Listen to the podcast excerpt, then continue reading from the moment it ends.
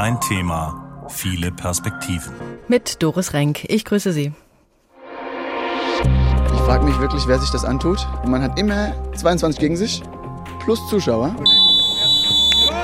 Natürlich geht einem die Flatter. Also es gibt äh, natürlich, es gibt Sportplätze, da will man nicht hin. Also das Schlimmste, was passieren kann, ist natürlich, dass irgendwann ein Schiedsrichter tödlich verletzt wird. Schon großen Respekt an die Schiedsrichter, sehr, sehr harter Job, ja. Erstmal hatte ich Spaß am, am Schiedsrichter sein. Also die Spiele zu leiten, das hat mir unfassbar viel Spaß gemacht. Ich habe da Freude dran gefunden.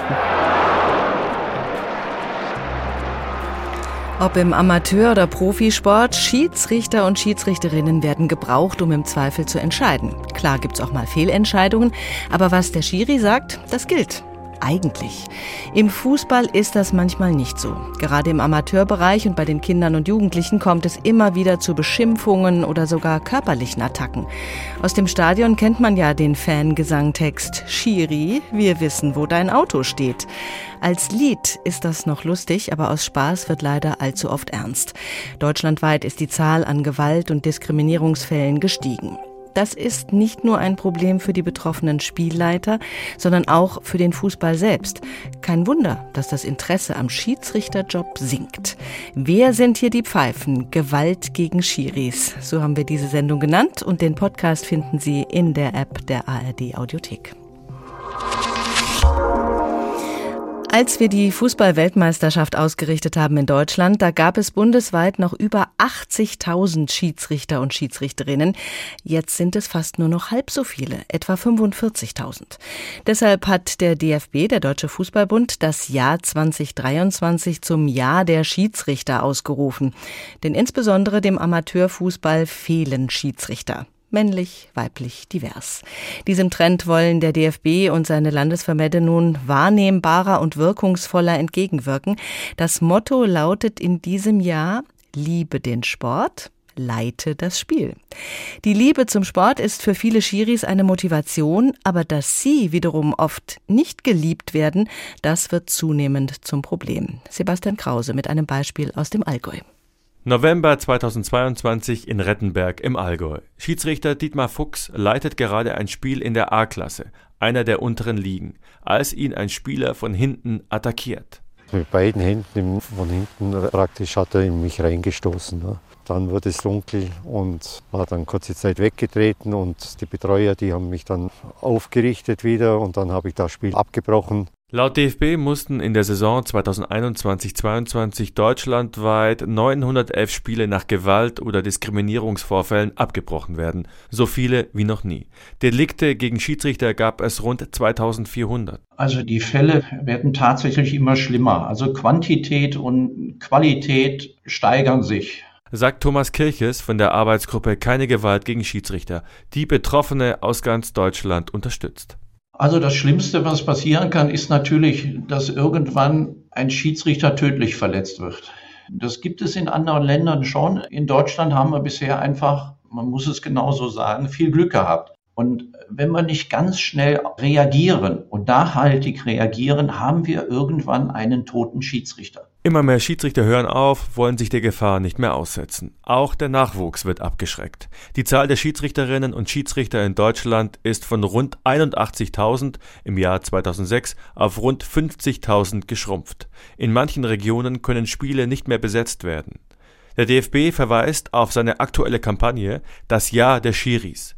Mit einer bisher einmaligen Aktion, zwei Bundesliga-Profis waren Ende März in die Rolle der Schiedsrichter geschlüpft und haben ein Bezirksligaspiel gepfiffen. Zu wenig, findet Thomas Kirches. Der DFB der muss das Zepter in die Hand nehmen. Er wünscht sich konkrete Unterstützung, zum Beispiel wenn es nach Attacken um Anzeigen bei der Polizei geht. Da wird eben ganz oft auch von Täterseite Druck ausgeübt. Und aufgrund dieser Bedrohungen trauen sich dann viele Schiedsrichter einfach nicht, eine Anzeige zu erstatten. Es wäre ein tolles Zeichen, wenn der DFB, der DFB erstattet Anzeige oder aber eben runtergebrochen die Regional- oder Landesverbände, Nachdem es aber nach wie vor keine Handlungsanweisungen gibt, weder vom DFB noch vom Bayerischen Fußballverband, nehmen es die Schiedsrichterfunktionäre im Allgäu und dem Bezirk Bayerisch-Schwaben jetzt selbst in die Hand. Sie werden in Zukunft die Anzeige bei der Polizei für die Schiedsrichter übernehmen und wollen damit ein Vorbild sein. Also es wird deutlich, es gibt Handlungsbedarf. Die Schiedsrichter müssen besser geschützt werden. Da braucht es einen Sinneswandel. Janis Jeschke ist Student und Schiri in der Hessenliga und er kann mit seinen 21 Jahren schon auf eine Menge Erfahrung zurückschauen. Mit zwölf hat er angefangen und mit 15 schon in der Kreisoberliga gepfiffen. Verbandsliga dann schon mit 18. Schön, dass Sie da sind, Herr Jeschke. Ja, vielen Dank, dass ich hier sein darf. Mit zwölf, da träumen viele Fußballer von der Bundesliga. Da davon als Spieler groß rauszukommen. Was hat Sie mit zwölf denn schon daran gereizt, Chiri zu sein? Das ist eine sehr gute Frage und es hat sich tatsächlich schon früher ergeben als mit zwölf Jahren. Ähm, ich erzähle immer gerne das Beispiel, dass ich äh, mit zehn Jahren ähm, einen Kindergeburtstag in der Soccerhalle gefeiert habe mit meinen ganzen Freunden, aber selbst anstatt zu spielen, lieber der Schiedsrichter sein wollte und lieber das Spiel leiten wollte. Ähm, und das hat sich einfach durch die Jahre durchgezogen, hat sich früh entwickelt und nachdem ich dann mit zwölf auch die Möglichkeit hatte, den Schirischein machen zu dürfen, habe ich es dann direkt auch gemacht. Da waren Sie einer der Jüngsten wahrscheinlich, oder? Ähm, in meiner Gruppe war ich dann auf jeden Fall für ein, zwei Jahre der Jüngste. Ähm, und wie gesagt, man darf auch ohne Sondergenehmigung nicht vor zwölf diesen Lehrgang machen. Ah, okay. Ähm, das heißt, ich war auf jeden Fall einer der jüngsten, genau. Was haben Sie denn dann erlebt als so junger Schiedsrichter auf dem Platz? Können Sie das bestätigen, was wir da gerade gehört haben aus dem Allgäu? Also ich muss vorweg sagen, dass ich in meinen knapp zehn Jahren, die ich jetzt pfeife, immer sehr, sehr viel Glück gehabt habe. Ich habe noch nie körperliche Gewalt erlebt, aber auch nie körperliche Androhung von Gewalt erlebt. Ähm, da bin ich bis jetzt immer durchgekommen, auch mhm. mit Glück natürlich. Ähm, was ich in den frühen Jahren erlebt habe, war halt schon, dass wenn ich in den Jugenden gepfiffen habe, E-Jugend, D-Jugend, C-Jugend, dass da schon viele Eltern auch nebendran am Spielfeld dran stehen, die natürlich ihre eigenen Kinder beschützen wollen oder halt da ein besonderes Auge drauf legen und dass die da schon Unruhe reinbringen. Und wenn sich auch Eltern gegenseitig in die Haare kriegen, dass da auch viel Stress entstehen kann. Auf dem Platz wollen in dem Alter die Kinder meistens nur Fußball spielen, da wird die Unruhe dann meistens von draußen reingetragen. Ähm, und jetzt in den Ligen, in denen ich mich aktuell bewege, bin ich schon privilegiert, da das ja schon ähm, höhere Ligen sind und die Spieler da auch wissen, dass sie sich benehmen müssen und auch die meisten Zuschauer da doch anständig sind, ähm, habe ich bis jetzt, wie gesagt, Glück gehabt und bin unfallfrei durchgekommen. Mhm. Bei den Kindern und Jugendlichen kann man den Eltern eigentlich auch die rote Karte zeigen?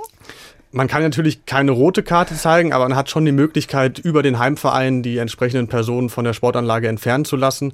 Ähm, wenn es dann wirklich zu schlimme Beleidigungen sind oder man wirklich Angst um Leib und Wohl hat, gibt es da schon die letzte Möglichkeit, eben diese von der Sportanlage entfernen zu lassen. Und wenn selbst das nicht funktioniert, ist immer noch der Spielerbruch und dann sich selbst in die eigene Kabine zurückzuziehen, immer noch eine Alternative, die man, denke ich, in Betracht ziehen muss. Also Sie hatten Glück und äh, körperliche Gewalt ist Ihnen noch nicht angedroht worden, aber Beschimpfungen gibt es wahrscheinlich schon regelmäßig, oder? Ja, Beschimpfungen sind leider Alltag. Äh, das kann natürlich leicht anfangen von Schiri, bist du blind oder was, mhm. bis zu wirklich härteren Beleidigungen. Ähm, das ist dann leider doch Alltag, auch in höheren Spielklassen, aber auch schon im Jugendbereich, wo dann auch wirklich viele Erwachsene dann schon von außen Dinge reinrufen, die sie sich eher sparen sollten, auch gerade als Vorbildfunktion für die Kinder, wenn der eigene Vater dann von draußen reinruft, äh, der Schiedsrichter ist ein Punkt, Punkt, Punkt, ähm, dann guckt sich das Kind ja auch irgendwie das ab, weil es denkt, ja, das ist in Ordnung, das kann man so machen. Wenn es mein Vater macht, warum soll ich es nicht auch machen? Ähm, das ist halt so eine Spirale, die immer weitergeht und leider äh, bis jetzt noch nicht genug Stoppschilder gesetzt wurden, um diese Spirale eben zu unterbrechen. Hm. Wie gehen Sie damit um, wenn Sie so beschimpft wurden in einem Spiel? Nehmen Sie das mit nach Hause? Nee, ich habe da für mich die, äh, ja, die Alternative entwickelt, dass ich gesagt habe, wenn mich jemand beschimpft, dann geht das nicht gegen mich als Person, sondern gegen mein Amt, das ich gerade ausübe. Ich lasse sozusagen die, ja, die Beleidigung oder die Beschimpfung an mir abprallen und versuche einfach zu mir zu sagen, ja, ähm, ich habe es jetzt gehört, aber er beleidigt nicht mich als Person, sondern er beleidigt das Amt, das ich ausführe, weil er damit nicht zufrieden ist. Das rechtfertigt natürlich nichts, aber für mich ist es eine gute Möglichkeit, damit umzugehen und es auch nicht mit nach Hause zu nehmen. Mhm. Sind Sie denn in der Ausbildung zum Schiedsrichter darauf vorbereitet worden, dass es so zugeht auf dem Platz? Damals muss ich sagen, nicht. Nee, mhm. also ähm, ich habe da auch nichts von gehört und wurde auch nicht darauf vorbereitet. Ähm, aber je länger ich jetzt dabei bin, desto mehr kriegt man natürlich auch mit. Und da ich jetzt auch in meiner eigenen Vereinigung ähm, für die Förderung von jungen Schiedsrichtern verantwortlich bin, kriege ich auch da sehr, sehr viel mit, was da passiert, weil die natürlich auch mich im Nachhinein anrufen und sagen, hier, Jannis, ich habe da heute was erlebt, was kann ich da machen oder wie soll es weitergehen? Ähm, und das ist tatsächlich in den letzten Jahren auch mehr geworden, ja. Mhm. Was raten Sie denn dann den noch jüngeren Kollegen, wie die damit umgehen sollen? Also wenn die jüngeren Kollegen dann wirklich für sich auf dem Spielfeld feststellen, dass es über eine Grenze hinausgeht, die man nicht mehr akzeptieren sollte, dann sollte für mich die erste Prämisse sein, zu dem Trainer der Heimmannschaft zu gehen, wenn dieser noch äh, fähig ist, mit ihm zu reden. Ähm, und ihm einfach bitten, hier gucken Sie sich das mal an, da draußen wird äh, Sachen reingerufen, die kann ich mir nicht gefallen lassen. Ähm, und wenn das nicht hilft, dann gibt es bestimmt auch noch andere vernünftige Leute auf dem Sportplatz, die hoffentlich helfen. Also ich kann nur raten, sich immer mh, an Leute zu wenden, die auf, auf seiner Seite stehen, ähm, die einem dann weiterhelfen können und mit denen halt zu kommunizieren, dass das Problem abgestellt werden kann. Und wenn selbst das nicht hilft und die ganze Sportanlage gegen einen ist, dann sollte man einfach versuchen, ja, schnell möglich wegzukommen, um Schlimmeres zu vermeiden tatsächlich. Sie sind ja gerade sowas wie der Star der Schiri-Szene. Sie waren nämlich beim Drittligaspiel zwischen Aufstiegskandidat SVW in Wiesbaden und Kellerkind SV Weppen im Stadion als Zuschauer. Und dann hat sich der Linienrichter verletzt und dann kam diese Durchsage. Liebe Fans, wir suchen wir jetzt hier bei den Fans einen offiziellen Schiedsrichter, der dann als Linienrichter heute hier weiter fungieren kann. Da wurde jemand gesucht, der weiter als Linienrichter ja. fungieren kann. Was ist Ihnen da durch den Kopf gegangen? Mir ist tatsächlich schon, bevor diese Durchsage kommen, kam, einiges durch den Kopf gegangen, weil ich ja gemerkt habe, der Assistent kann nicht weitermachen. Mhm. Und ich kenne ja auch die, die Prozedere und die Vorgaben, die in so einem Fall greifen. Ähm, und habe mich dann schon psychisch darauf vorbereitet, dass wahrscheinlich ein Schiedsrichter gesucht wird Aha. und konnte mir natürlich auch ausmalen, dass von 4000 Besucher, die da waren in Wiesbaden, wahrscheinlich nicht viele davon Schiedsrichter sind. Ähm, aber als dann die Durchsage kam, musste ich auch nicht lange überlegen, sondern habe dann mich gemeldet und dann hat alles seinen Lauf genommen. Wie geht das eigentlich so spontan, beziehungsweise wie ist es denn normalerweise vom Ablauf her? Man muss sich ja auch vorbereiten. Eigentlich geht man ja nicht so kalt auf den Platz, man muss ja auch viel hin und her rennen. Ja, natürlich. Man, man, also zum einen hat man ja die körperliche Vorbereitung vor dem Spiel, man hat aber auch die psychische Vorbereitung vor dem Spiel. Man kriegt ja die Ansetzung von dem Spiel zwei bis drei Wochen im Voraus und da fängt ja schon die Vorbereitung an. Man guckt sich dann an, wer sind die Mannschaften, wie sind die Tabellen, wie ist die Tabellensituation. Sind das eher zwei faire Mannschaften, wie ist vielleicht das Hinspiel ausgegangen? Also alle Indizien, die man vielleicht schon für den Spielcharakter ablesen kann, mit dem beschäftigt man sich ja schon vorher. Mhm. Ähm, und wenn man dann beim Spielort ist, natürlich aufwärmen, aber auch vorher sich psychisch darauf vorzubereiten. Ja, man muss natürlich auch in so eine Art Tunnel kommen man, man muss sich an die Atmosphäre gewöhnen, die vielleicht das Stadion bietet. Und das war in dem Fall natürlich alles nicht möglich, weil ich einfach nicht damit gerechnet habe. Ähm, deswegen waren das ganz andere Abläufe als die, die ich sonst kenne, ja. Da muss das mal spontan gehen. Vom zeitlichen her, wenn Sie sich normalerweise auf so ein Spiel vorbereiten, an diesem Spieltag, wie lange dauert das? Ähm, also ich würde sagen, wenn das Spiel äh, um 15 Uhr angesetzt ist, hat man meistens ähm, eine Vorlaufzeit von zwei bis drei Stunden also von Haustür zum Platz, äh, mit Aufwärmen, mit Umziehen, mit Spielvorbereitung, mit Gespräch mit den Assistenten ähm, und im Nachhinein dann, wenn noch ein Beobachter da ist, gibt es ja auch noch Gespräche und dann wird man vom Heimverein meistens noch zum Essen eingeladen. Mhm. Also so eine ganze Spielleitung nimmt meistens schon einen halben, wenn nicht sogar einen ganzen Tag weg. Wahnsinn. 84 Prozent der Schiedsrichter sagen, sie fasziniert an ihrer Tätigkeit, dass sie tolle Fußballspiele leiten dürfen. Was sind für Sie die positiven Elemente? Also der Aspekt, tolle Fußballspiele zu leiten, spielt ja sicherlich auch eine Rolle. Äh, für mich gibt es aber noch zwei wichtigere Aspekte.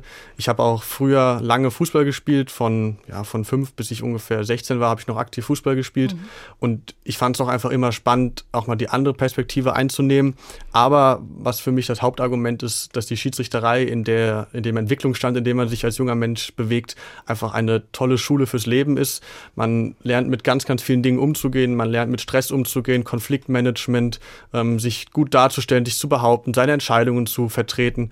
Ähm, und das kann einem im Leben einfach nur weiterhelfen und ist einfach eine tolle Schule und eine tolle Charakterschule, die einem, wie gesagt, eigentlich nur Gutes bringen kann. Mhm. Was haben Sie bisher schon rausgezogen aus dem Schiri-Dasein? Waren Sie vorher eher ein bisschen schüchterner und äh, sind da sehr gereift an, an Ihrer Persönlichkeit? Also man reift letztendlich schon sehr über die Jahre. Natürlich ähm, schüchtern würde ich jetzt nicht behaupten, aber man reift vor allen Dingen dadurch, wie man einfach irgendwo hinkommt, wie man sich darstellt ähm, oder wie man auch in Kontakt mit Menschen tritt, wie man mit Menschen kommuniziert. Das sind schon Effekte, die sich definitiv über die Jahre verbessert haben, ja. Janis Jeschke, Schiri in der Hessenliga inzwischen beim Hessischen Fußballverband. Ganz herzlichen Dank für den Besuch bei uns. Sehr gerne, vielen Dank. Wer sind hier die Pfeifen? Gewalt gegen Schiris. Der Tag. Ein Thema, viele Perspektiven. Hast du keine Augen im Kopf? Das gehört noch zum harmloseren Gebrüll, das sich Schiedsrichterinnen und Schiedsrichter anhören müssen. Gerade beim Fußball, da kochen die Emotionen gerne hoch. Doch ohne Mensch mit Pfeife in der Hand ginge beim Sport gar nichts. Gerade deswegen machen akute Nachwuchssorgen dem Deutschen Fußballbund zu schaffen. Wir haben es schon gehört, mit dem Jahr der Schiedsrichter versucht der DFB jetzt gegen zu steuern, Werbung für dieses Amt zu machen. Nikolas Frühling hat junge Frauen bei einem Leistungstest für Schiedsrichterinnen im hessischen Grünberg begleitet. Die U14-Mädchen aus Hessen spielen gegen das Saarland. Mittendrin Nachwuchsschiedsrichterin Stine Fiege. Voll konzentriert agiert sie auf dem Platz. Für die junge Unparteiische aus Nordhessen geht es heute um viel, denn sie wird vom Hessischen Landesfußballverband genau beobachtet. Die 17-Jährige arbeitet seit Jahren an ihrer Schiri-Karriere und will sich für den nächsten Karriereschritt empfehlen. Dass ich die Schiedsrichterin und mal mein Gespann mitnehmen kann, das wäre so ein Traum, sag ich mal. Aber ich habe da eigentlich ein ganz realistisches Ziel. Erstmal, sage ich mal, in die Gruppenliga, Verbandsliga, sage ich mal. Und, ja, und dann mal sehen, wie es dann im Frauenbereich weitergeht. Doch direkt vor dem Spiel muss die junge Unparteiische noch durch den Schiri-TÜV. Einmal im Jahr müssen alle Amateur-Referees zeigen, dass sie fachlich und körperlich fit sind. Wie so oft hat Stine ihre Freizeit geopfert und sich von ihren Eltern mehr als 100 Kilometer fahren lassen. Doch ihr Hobby, die Schiedsrichterei, hat ihr schon viel gegeben. Ja, also ich war vorher auf jeden Fall die Schüchterne, aber jetzt bin ich auf jeden Fall viel offener zur Person geworden und dein Selbstbewusstsein steigt auch einfach. Äh, du trittst ganz anders auf den Platz. Doch das muss sie auch. Respektlosigkeiten, Beschimpfungen oder sogar tätliche Angriffe. Leider gehört das alles zum Spielalltag dazu. In der Saison 2021-22 hat es deswegen mehr als 900 Spielabbrüche gegeben. Trauriger Rekord bei den Amateuren. Auch Nachwuchsschiedsrichterin Lena Pilkowski hatte schon unangenehme Situationen. Also man darf sich das halt äh, nicht zu Herzen nehmen, was da so kommt und äh, man muss halt schon von sich selbst überzeugt sein, sage ich jetzt mal, und von dem, was man einfach macht und darf da halt nicht drauf hören, was die anderen sagen oder sich das irgendwie zu nah an sich rankommen lassen. Höchste Zeit, den Fokus mehr auf dieses Amt zu legen, fordern sie auch beim Hessischen Fußballverband. Schiedsrichterinnenbetreuer Patrick Werner glaubt, man müsse Schiedsrichterinnen und Schiedsrichter anders wahrnehmen. Wir sind auch Sportler, wir fahren da nicht am Wochenende raus, um irgendjemand einen Spaß zu verderben oder Spielverderber zu sein, sondern das ist unser Hobby. Wir haben da mega Bock drauf, wir finden es mega geil. Wir wollen Dienstleister für dieses Spiel sein, wir wollen ein Spiel leiten und äh, da fände ich es einfach nur fair und gerecht, wenn man äh, dann die Spielleiterinnen und Spielleiter auch mal zu Wort kommen lässt und äh, eben auch mal die Meinung und deren Sichtweise, wir reden von Wahrnehmung und Perspektive, dass die auch mal äh, artikuliert werden darf. Etliche Stunden Theorie und Sporttest hat Fiege mittlerweile hinter sich. Dann noch das U14-Spiel Hessen-Saarland gepfiffen. Das, dass du gepfiffen hast, das fand ich auf jeden Fall korrekt. Da links außen, das hat gestimmt. Irgendwann mal in der Bundesliga zu pfeifen, das wäre was für die Abiturienten. Aber bodenständig bleiben, also noch Schule weitermachen, Arbeit, arbeiten, festen Job haben und dann kann man die anderen Ziele in der Schiedsrichterei noch weiter träumen. Stine Fiege aus Nordhessen. Die nächste Stufe, die Kreisliga, hat sie mit dem heutigen Test erreicht. Eine von vielen, die diesen schwierigen Job noch machen. Schiedsrichterin werden. Aber immer weniger junge Leute entscheiden sich dafür und das liegt auch, wie wir schon angedeutet haben, daran, dass so viel Gewalt im Spiel ist. Wie ist das denn eigentlich bei den Profis? Die haben ja eine enorme Verantwortung wegen der Vorbildfunktion. Ihnen wird nachgeeifert und da sehen wir doch des Öfteren, dass die Schiris angeschrien werden von Spielern, von Trainern, ausgepfiffen von den Fans. Martina Knief aus der Sportredaktion, du erlebst viele Spiele live vor Ort. Wie gut werden die Schiris im Profifußball denn behandelt? Schlecht, weil genau das, Doris, was du eben gesagt hast, äh, Alltag ist, nämlich jede Schiedsrichterentscheidung in Zweifel zu stellen, sei es nur mit Gesten, mit Worten, mit wütendem Rennen auf die Schiedsrichter zu. Man muss dazu sagen, die Schiedsrichter sind die am besten ausgebildetsten Personen auf dem Rasen, mhm. was das Regelwerk betrifft, ja. aber sie werden permanent beschimpft für das, was sie tun, nämlich die Regeln auszulegen und zu versuchen, genau das zu entscheiden, was sie sehen. Aber die Spieler machen ihnen das auch oft genug sehr schwer, durch Theatralik, durch Hinfahren, durch Schwalben, durch so tun, als sei man getroffen worden und sei das das Ende der Fußballkarriere. Aber bei genauerer Betrachtung sieht man dann auch, es war eigentlich gar nichts. Dazu kommt teilweise Regelunkenntnis. Bestes Beispiel, Trainer Oliver Glasner von Eintracht Frankfurt, der am Samstag in Hoffenheim die rote Karte sah, weil er schon bewusst eine Unsportlichkeit begangen hat, einen Ball aufs Feld zu werfen, dafür nach eigener Aussage gesagt hat, die gelbe Karte nehme ich in Kauf. Mhm. Er aber nicht wusste, wenn ein Trainer einen Gegenstand, beispielsweise einen Ball, auf den Rasen wirft, dass das mit einer roten Karte bestraft wird. Das Puh. heißt, die, wir kennen die Regeln nicht, beschweren sich aber permanent bei denen, die die Regeln kennen. Und das ist im Fußball etwas, was ähm, sehr massiv zugenommen hat, von der Bundesliga bis hinunter zu den kleinsten Fußballern auf dem Rasen. Hm, du hast gesagt, die Schiedsrichter sind dazu da, das zu bewerten mit ihrer Kompetenz und ihrer Regelkenntnis, was sie auf dem Platz sehen. Wie viel Autorität nimmt oder gibt denn dieser Videoassistent, der jetzt bei den Profis oft eingesetzt wird? Der Videoassistent hat für mich das Problem, dass er immer unterschiedlich eingesetzt wird. Also er ist in meinen Augen manchmal dem Schiedsrichter keine große Hilfe. Und wenn er dem Schiedsrichter eine Hilfe sein sollte, wir erinnern uns an das Spiel Bochum gegen Dortmund und den alle mögen es im Stadion gesehen haben, elf Meter mhm. für Dortmund, den der Schiedsrichter nicht gegeben hat. Da ist der Videoassistent nicht eingeschritten. Zumindest zu sagen, Schiedsrichter, geh bitte an den Rand und schau dir die Szene nochmal an. Und das finde ich fatal. Der Schiedsrichter ist am Ende der, auf dem sich der ganze Zorn ballt. Mhm. Aber manchmal denke ich mir, Shiri, da bist du allein gelassen worden. Natürlich äh, verlassen sich auch manche zu sehr auf den Videoassistenten. Man sieht sehr oft auch bei den Schiedsrichterassistenten und beim Winken vom Abseits. Es wird jetzt erst die Fahne gehoben, wenn die Situation beendet ist, damit mhm. es keinen Pfiff gibt und möglicherweise eine falsche Abseitsentscheidung des Assistenten.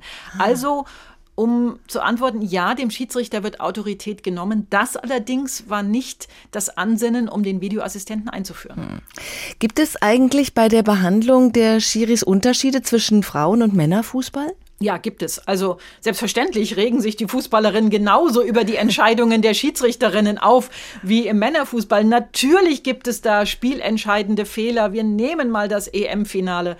Deutschland gegen England, wo es möglicherweise einen Elfmeter hätte für die deutsche Mannschaft geben können. Viele sagen müssen. Aber es wird nicht in der Art und Weise auf die Schiedsrichterin losgetrampelt, losgerannt, sie beschimpft, bedrängt und was auch immer. Im Kabinengang muss sie dann mit einem Regenschirm gehen, damit keine Feuerzeuge auf sie geworfen werden oder Bierbecher, wie das im Männerfußball fast schon üblich ist. Da gibt es natürlich auch Zorn. Also das ist ja auch so. Emotionen gehören dazu, aber sie werden nicht in der Art und Weise ausgetragen, wie wir das im Männerfußball erleben. Hm, noch ist es die Ausnahme, aber es gibt schon Schiedsrichterinnen, die auch Männerspiele pfeifen. Ist da dann was anders? Gibt es da ein etwas besseres Benehmen der Herren, weniger Beschimpfungen? Ich würde sagen ja. Also das war sehr ersichtlich, als Bibiana Steinhaus, die bisher einzige deutsche Schiedsrichterin, die die Männerbundesliga gepfiffen hat, als sie in die Bundesliga kam, dass der Umgang ein bisschen anders ist. Man hat sie bewusst auch teilweise als vierte Offizielle eingesetzt, ähm, als Jürgen Klopp noch in der Bundesliga war. Das ist ja auch so ein Wüterich an der Seitenlinie, um da so ein bisschen Ruhe und so ein bisschen charmanten Umgang reinzubringen. Und ich meine beobachtet zu haben, dass die Spieler mit Bibiana Steinhaus anders umgegangen sind, als nehmen wir beispielsweise mal unseren hessischen Schiedsrichter Tobias Welz. Mhm. Ähm, aber es kann nicht sein. Es kann nicht sein, dass ich das geschlechterabhängig mache, weil der Respekt im Umgang sollte unabhängig vom Geschlecht sein. Ist das eigentlich generell im Sport normal, dass Schiedsrichter äh, und Schiedsrichterinnen so rüde behandelt werden oder ist das ein Fußballproblem?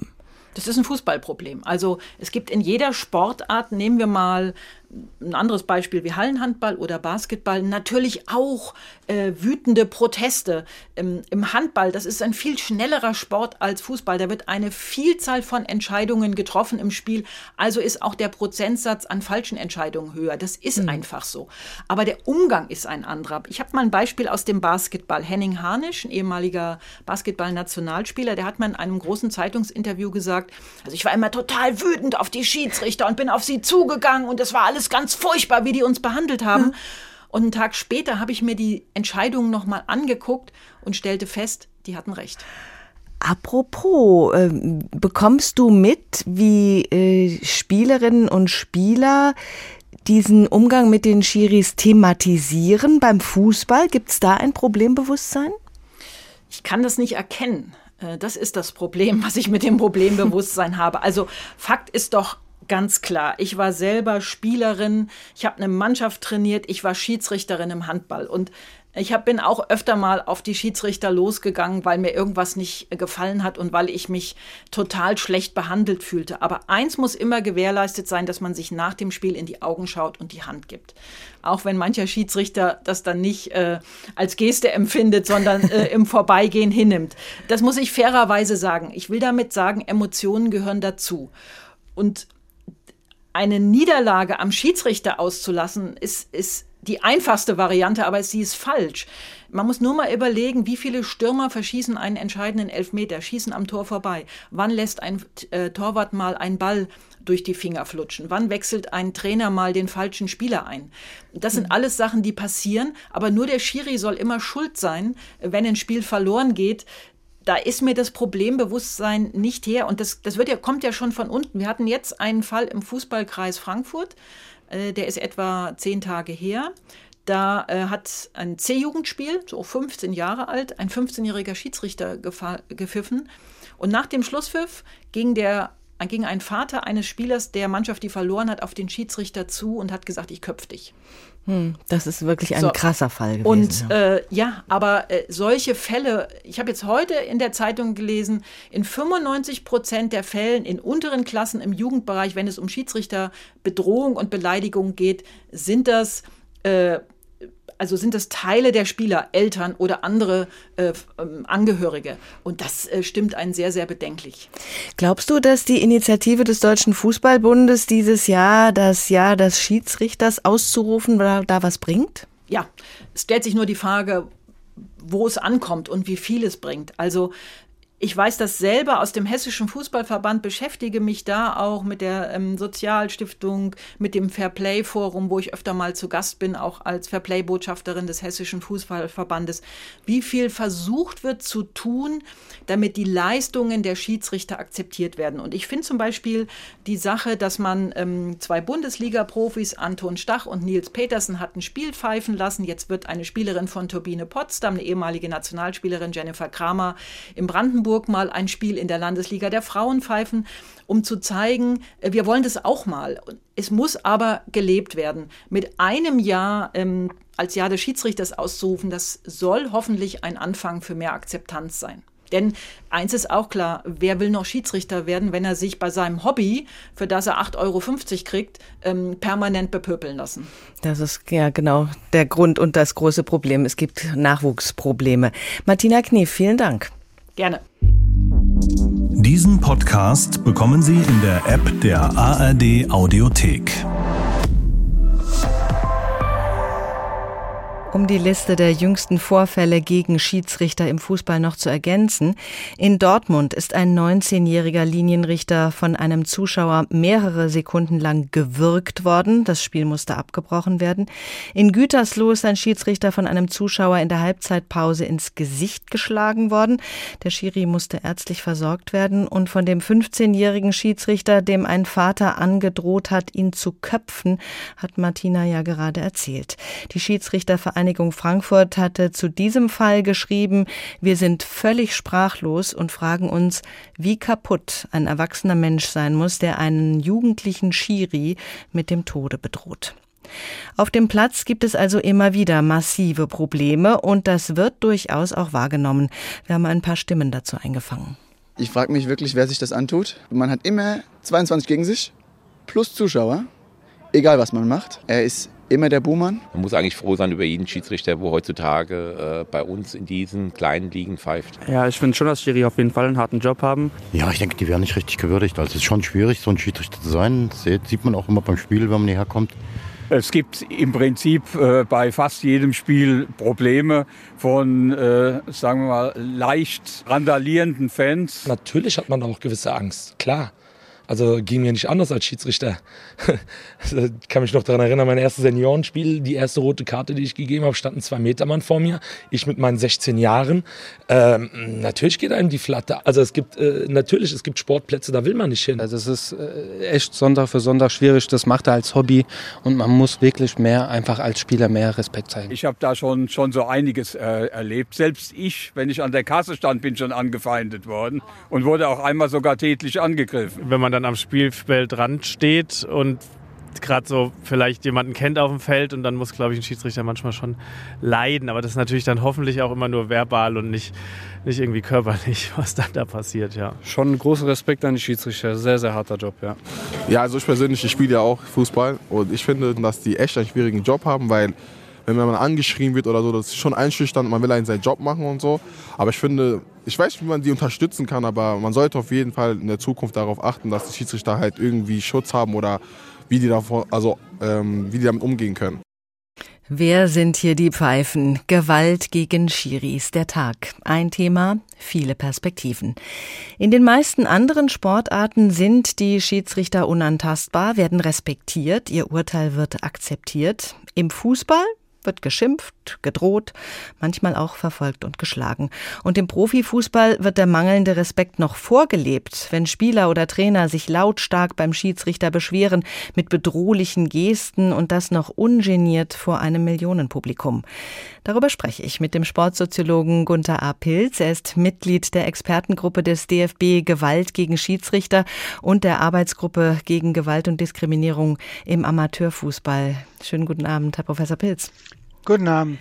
Wieso tun sich viele im Fußball so schwer, die Schiedsrichterentscheidungen zu respektieren und vor allem auch den Schiedsrichter zu respektieren?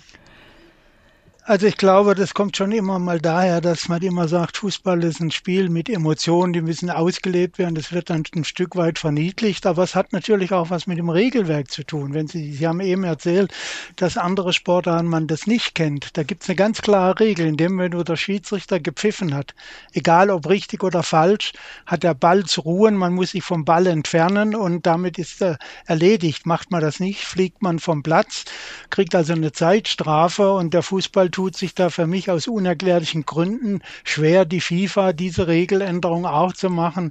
Das würde, denke ich, schon viel Luft aus, aus dem Kessel nehmen. Hm, wir haben vorhin von unserer Sportreporterin Martina Knief schon gehört, der Eintracht-Trainer zum Beispiel, Oliver Glasner, hat sich mal eine rote Karte eingefangen. Er hatte aber gedacht, für Ball reinwerfen von der Trainerzone aus gäbe es nur eine gelbe Karte.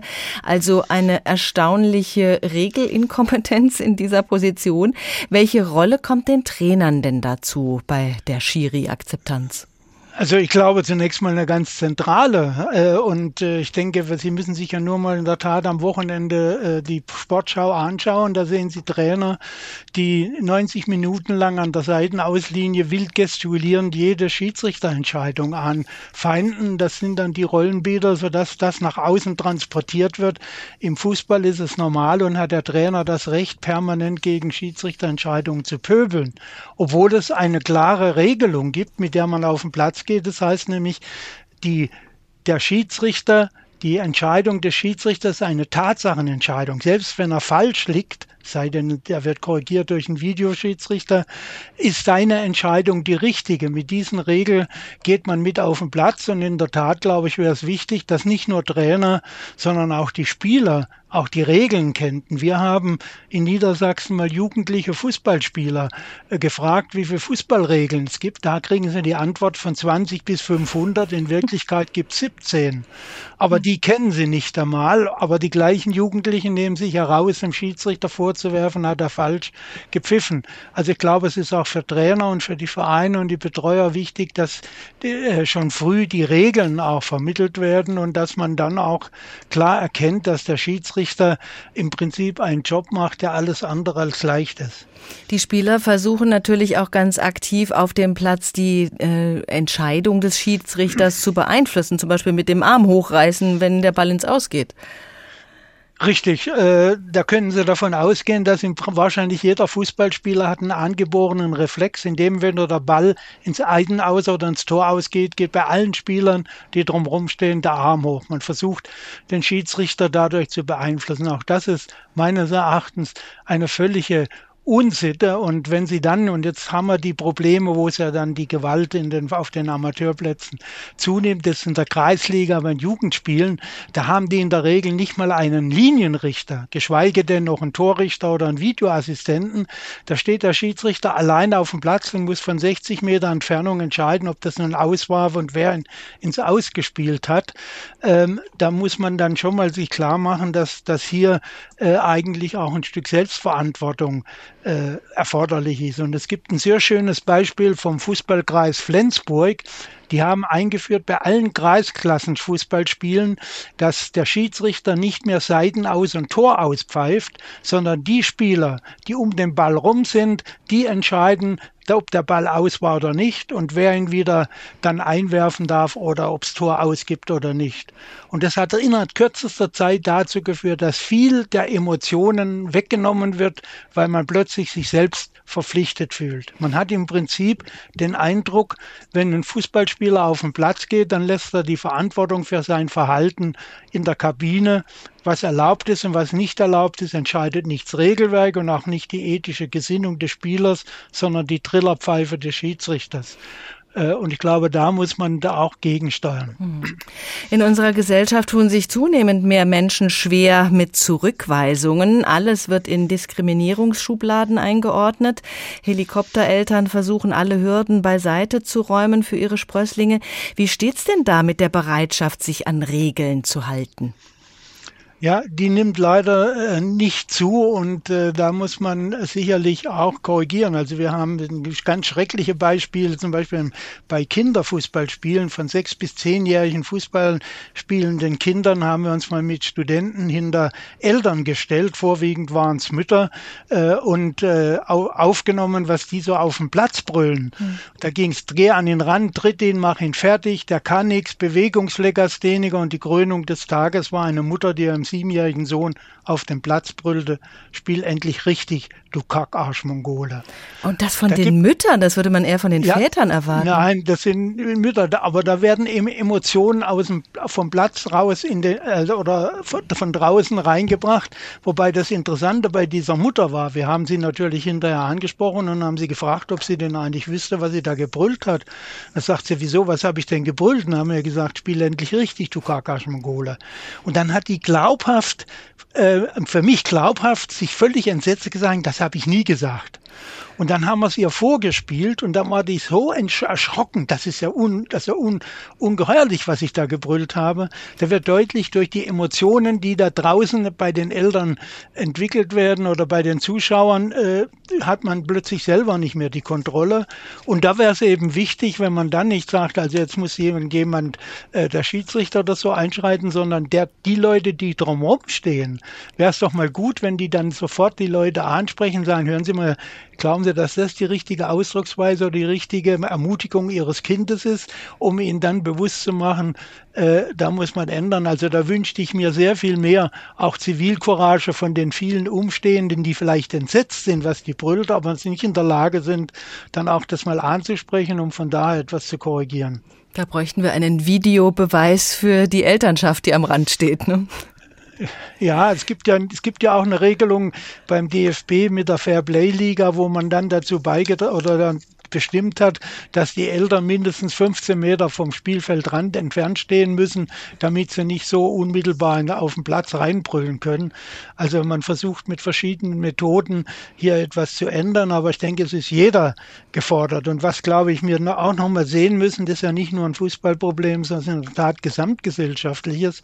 Wenn Sie mal schauen, was in den Social Media an, an Hassparaden und an, an, an verbalen äh, Angriffen, an Beleidigungen und äh, Diskriminierungen stattfinden, hemmungslos, das färbt natürlich dann ab, wenn das da schon üblich ist, dann kann man, kann man nicht ausschließen, dass das eben dann auch auf dem Fußballspielplatz ausgelebt wird. Und schlimmer noch, das, was im Netz dann verbal möglicherweise normal ist, wird dann irgendwann auch mal in der Wirklichkeit in Tat umgesetzt. Und dann haben wir diese Entgleisungen, die wir leider Gottes immer wieder beobachten. Wobei eines muss ich dazu sagen, ist mir gerade eben eingefallen, als ich als kleiner zehnjähriger Junge, das war also vor 64 oder vor 68 Jahren, auf dem Fußballplatz stand, äh, in, in, auf, dem, auf dem Dorf, da sah ich, wie eine 70-jährige Frau äh, den Linienrichter mit dem Regenschirm über den Kopf haute, weil er äh, das Abseits nicht gesehen hat. Also das ist nicht eine Erfindung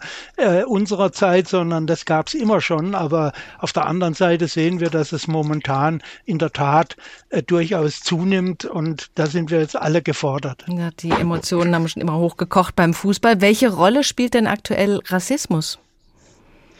Ja, der spielt leider Gottes auch eine, eine nicht unerhebliche Rolle und zwar in beiden Seiten. Ne? Also man sagt, man findet leider Gottes immer mehr, dass gerade bei diesen massiven Angriffen auf Schiedsrichter ähm, oft äh, äh Menschen mit Migrationshintergrund äh, da sind. Dann muss man aber auch, oder das sind, dann haben wir aber auch bei Auswertungen von Sportgerichtsurteilen festgestellt, dass bei den meisten massiven körperlichen Entgleisungen vorher massive Provokationen stattgefunden haben, Diskriminierungen. Also deutsche Spieler wissen sehr gut, wie man einen Türken äh, oder einen mit türkischer Migration Hintergrund beleidigen kann und zur Weißglut bringen kann. Insofern äh, glaube ich, ist das, äh, muss man da schon sehen, dass äh, da das eine Gegenseitigkeit ist. Wir haben übrigens, äh, vielleicht wenn ich das noch sagen darf, eine ganz interessante Erfahrung gemacht. Es gab einen Spieler im Niederländischen Fußballverband, der hat einen Schiedsrichter Krankenhausgreif geschlagen. Da wurde er ein Jahr gesperrt. Äh, ein Sozialarbeiter, der diesen Spieler kannte, hat gesagt, das versteht er gar nicht, was er gemacht hat. Und dem tat es auch unheimlich leid. Da musste er entgleist sein oder äh, ausgerastet sein, weil er massiv provoziert wurde. Daraufhin hat das Sportgericht die Strafe um ein halbes Jahr verringert mit, dem, mit der Aussage oder mit, dem, mit, mit der, Auflage. Der, der, Auflage, genau. Er möge bitte, ähm, er muss einen Schiedsrichterlehrgang machen und mindestens drei Spiele gepfiffen haben dann darf er wieder spielen. Erstmal waren die Schiedsrichter äh, massiv dagegen, dass einer, der ihr, jemand aus ihrer Zunft zusammenschlägt, eine Ausbildung macht, aber sie haben sich dann doch darauf eingelassen. Wir haben den Spieler ein halbes Jahr lang hinterher beobachtet und haben festgestellt, dass er einmal selber sich überhaupt nichts mehr zu Schulden kommen lassen. Und das Zweite, was ganz wichtig war, er hat, er hat also auch, wenn seine Mannschaftskameraden mal auf Schiedsrichter losging, sich dazwischen gestellt. Und dann haben wir ihn gefragt, äh, wie es zu diesem Sinneswandel gekommen ist. Und dann hat er zwei, bei, zwei äh, Gründe genannt, die so schlagend, äh, so, so äh, ja, de demaskierend sind und einfach so einfach sind, dass man vielleicht auch was dagegen tun kann. Das eine hat gesagt, seit er Schiedsrichter ist, weiß er, wie die Fußballregeln sind. Das ist schon mal gut, ja. Eine ganz wichtige Entscheidung. Und das zweite, seit er Schiedsrichter ist, weiß er, sage ich ein entschuldigendes Wort, wie beschissen ein Schiedsrichter dran ist, wenn er auf dem Platz ist, alleine entscheiden muss und die Spieler alle mit ihrem angeborenen Reflex und muss dann richtig entscheiden. Und er hat dann gemerkt, damals hat der Schiedsrichter nicht gepfiffen, weil er Türke ist, also weil er vielleicht ihn diskriminieren wollte, sondern hat gepfiffen, weil er es nicht anders sehen konnte. Mhm. Und hat damit im Prinzip über diesen Perspektivenwandel sich auch viel mehr in die Situation eines Schiedsrichters hinein äh, empfinden können. Deshalb wäre die logische Folgerung das Beste, was ein Trainer machen kann, wenn er seinen Spielern mehr Respekt vor dem Schiedsrichter vermitteln will. Mindestens einmal in der Woche sollen die mal ein Spiel im Training pfeifen, damit sie merken, wie schwierig das ist, da die richtige Entscheidung zu treffen. Der Perspektivwechsel, der bringt es. Professor Gunther Appels, Sportsoziologe, herzlichen Dank. Ja, es ist Zeit für ein Ornament.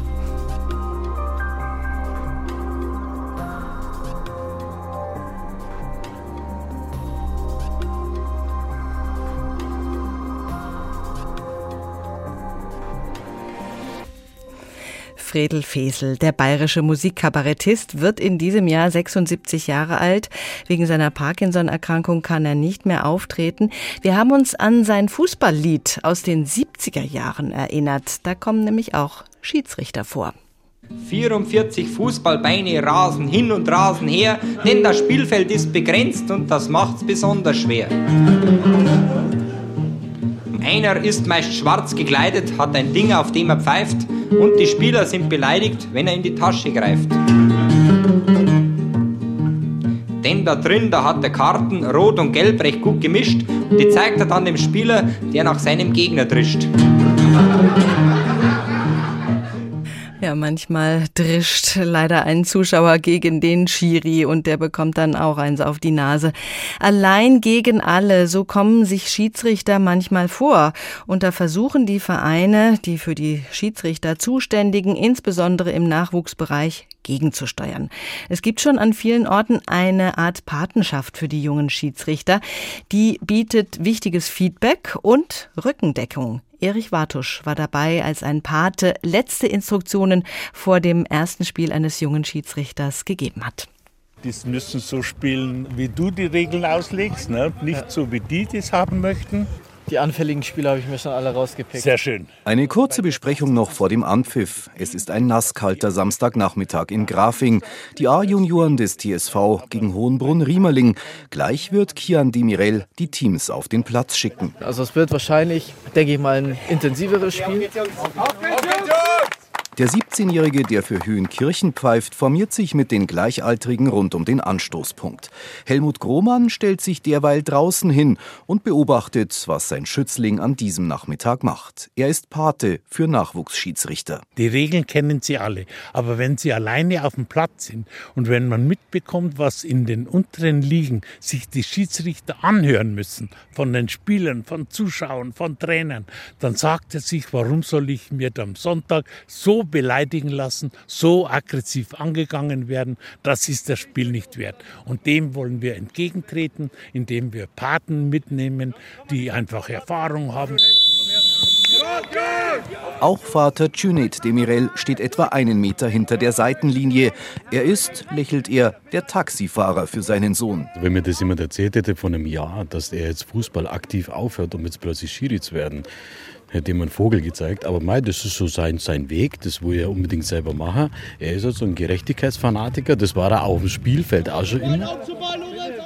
Die erste Hälfte läuft relativ unproblematisch. In der Halbzeitpause holt Helmut Grohmann Kian zu sich. Ein paar Kleinigkeiten haben wir, aber, aber die großen Sachen top. Bei Kleinigkeiten? Ja.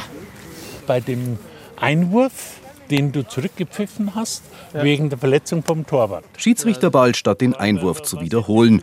Es sind die kleinen Details, die dem erfahrenen ehemaligen auffallen. Und Kian Demirel hört aufmerksam zu. Schiedsrichter bin ich geworden, weil ich selber als Spieler immer mitbekommen habe, wie Schiedsrichter behandelt werden, so Richtung den Schiedsrichter gesprochen wurde und beleidigt wurde und so. Dann habe ich mir gedacht, das ist mir jetzt zu viel. Ich will jetzt selber Schiedsrichter werden. Ich will dafür kämpfen, dass die Schiedsrichter Respekt bekommen. Und den muss er einfordern in der zweiten Halbzeit. Rote Karte. Die erste, die er jemals zückt. Und zwar für den Trainer. Im Allgemeinen hat er ihn beleidigt wo ich ihm da schon die rote Karte geben wollte. Und dann im Nachhinein wollte sich der Spieler, der den anderen Spieler gefault hat, nochmal entschuldigen und da schubst der Trainer ihn dann nochmal weg und da war dann nur für mich eine Option da, die glattrote Karte. Ein bisschen nervös sei er in diesem Moment schon gewesen, sagt der 17-Jährige, aber alles richtig gemacht, kommentiert Wouter Lindemanns, der Trainer des TSV Grafing. Respekt, dass so ein junger Kerl im Prinzip Gleichaltrigen auch ja, sich traut, die zu pfeifen. Ja, weil da gehört viel Mut dazu.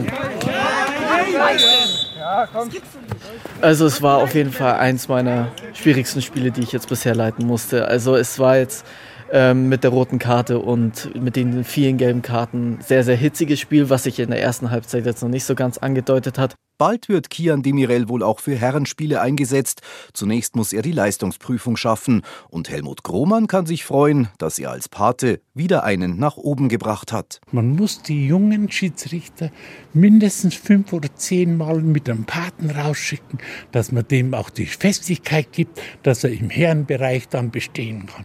Und ich bin der Meinung, dass da wirklich die Erfolge klar zu sehen sind. Kian Demirel hat nun zwei große Ziele, als Schiedsrichter durchzustarten und in den nächsten Wochen sein Abitur. Schiedsrichter sein, erstmal mit Pate. Ralf Klor hat Ideen entwickelt, wie in den Jugendligen ein anderes Verständnis für Respekt und Fairness entwickelt werden kann. Ganz nach dem Motto Während den Anfängen hat er bei den ganz kleinen Kickern angefangen mit der Fair Play Liga, die inzwischen etabliert ist beim Deutschen Fußballbund. Und er ist noch lange nicht zufrieden. Hallo, Herr Klor. Ja, hallo, das haben Sie schon gesagt. Bevor wir über die Fairplay-Liga und das Projekt Miteinander sprechen, würde ich gerne noch Ihre Einschätzung zu diesem Patensystem hören, bei dem junge Schiedsrichter erstmal begleitet werden. Wie gut steht dieses System denn da? Äh, also das, äh, das ist natürlich eine ganz tolle Sache und die ist auch äh, aus meiner Sicht ja, unabdingbar. Und ich war jetzt ganz verwundert, dass der äh, mein Vorredner gesagt hat, äh, fünf bis zehn Spiele muss man sie begleiten. Ja, da bin ich der gleichen Meinung. Ich, ich bin sogar der Meinung, man muss sie mehr begleiten. Aber die Regel, äh, in der Regel werden die nur drei Spiele begleitet. Und, Und das ist zu wenig, ne? Ja, das ist, äh, sage ich mal, definitiv zu wenig. Er hat jetzt einen 17-Jährigen begleitet, aber Sie müssen äh, wissen, äh, junge Schiedsrichter fangen oft mit 14 Jahren an. Ja, wir hatten ja sogar einen in der Sendung, der mit 12 schon angefangen hat. Wie ist das denn mit der Fair Play Liga? Wie werden da die Grundsteine gelegt für Fairness auf dem Platz? Also der Auslöser äh, für die Fair Play Liga äh, ist äh, der Grund gewesen, warum es heute die Sendung gibt.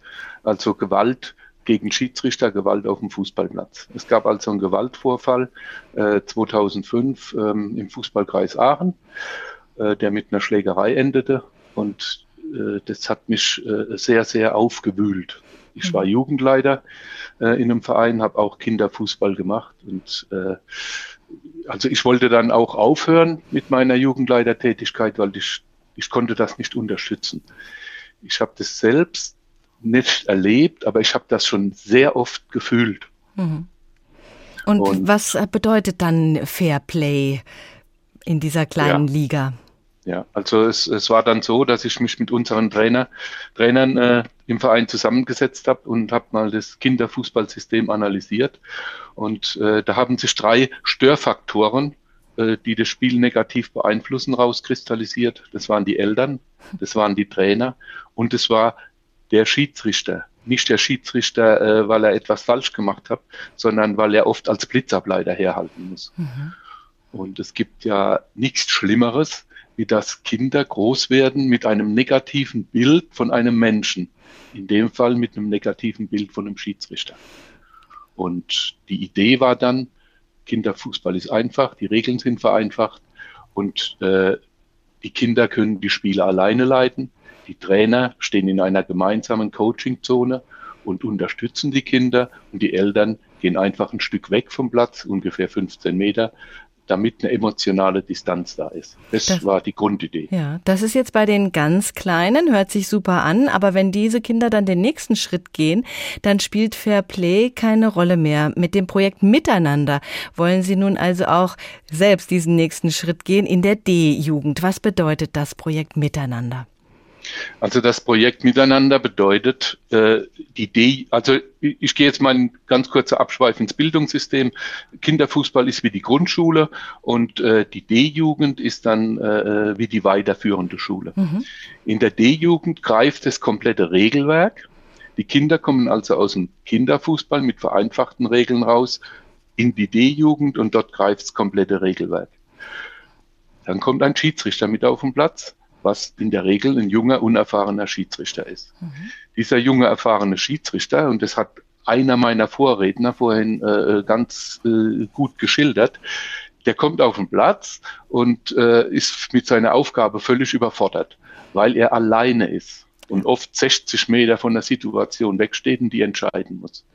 In Umkehrschluss heißt das, äh, der, der junge Schiedsrichter muss ein D-Jugendspiel leiten, muss alle Regeln umsetzen, wo es im Profifußball sechs Schiedsrichter gibt. Mhm. Wie vereinfachen so. Sie das jetzt? Wir vereinfachen das, indem dass wir die, äh, die Kinder haben ja in der Fairplay-Liga gelernt, eigenständig zu entscheiden. Jetzt kommen sie in die D-Jugend und dort äh, unterstützen sie den Schiedsrichter mhm. bei den Entscheidungen, Einwurf, Abstoß, Eckstoß. Habt auch ein Vorredner eben gesagt, es ist angeboren bei den Spielern, dass beide Arme hochgehen. an der Außenlinie. Und dem wollen wir entgegenwirken, indem dass wir sagen, die, Schieds die Spieler haben das gelernt, die können das weiterhin selbst entscheiden. Und so kriegen wir äh, ähm, ganz viele Emotionen, emotionale, äh, äh, na, emotionale Szenen an den Außenlinien äh, eingedämmt, indem dass die Spieler das selbst entscheiden, den Schiedsrichter unterstützen und dabei entsteht eine Zusammenarbeit und diese Zusammenarbeit, das ist unsere Idee, leitet einen Perspektivwechsel ein. Von dem haben wir auch schon gehört, dass der so wichtig ist, damit man mal die andere Seite kennenlernt und dann eben auch anerkennt, welche Leistung das ist, als Schiri auf dem Platz zu stehen. Ralf Klor, ganz herzlichen Dank für die Einblicke in die Fair Play Liga und Ihr Projekt miteinander und viel Erfolg damit weiterhin. Das war der Tag. Ein Thema, viele Perspektiven. Heute Wer sind hier die Pfeifen? Gewalt gegen Schiris. Sie finden uns in der ARD Audiothek unter der Rubrik Politik und auf den Homepages von HR2 und hrinforadio.de. Und wenn Sie dann schon beim Podcasten sind, dann hören Sie doch einfach mal rein in den Podcast der Tagesschau. Elf Kilometer, Recherchen so tief wie der Marianengraben.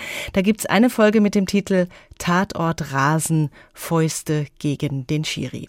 Mein Name ist Doris Renk. Schönen Tag, schönen Abend.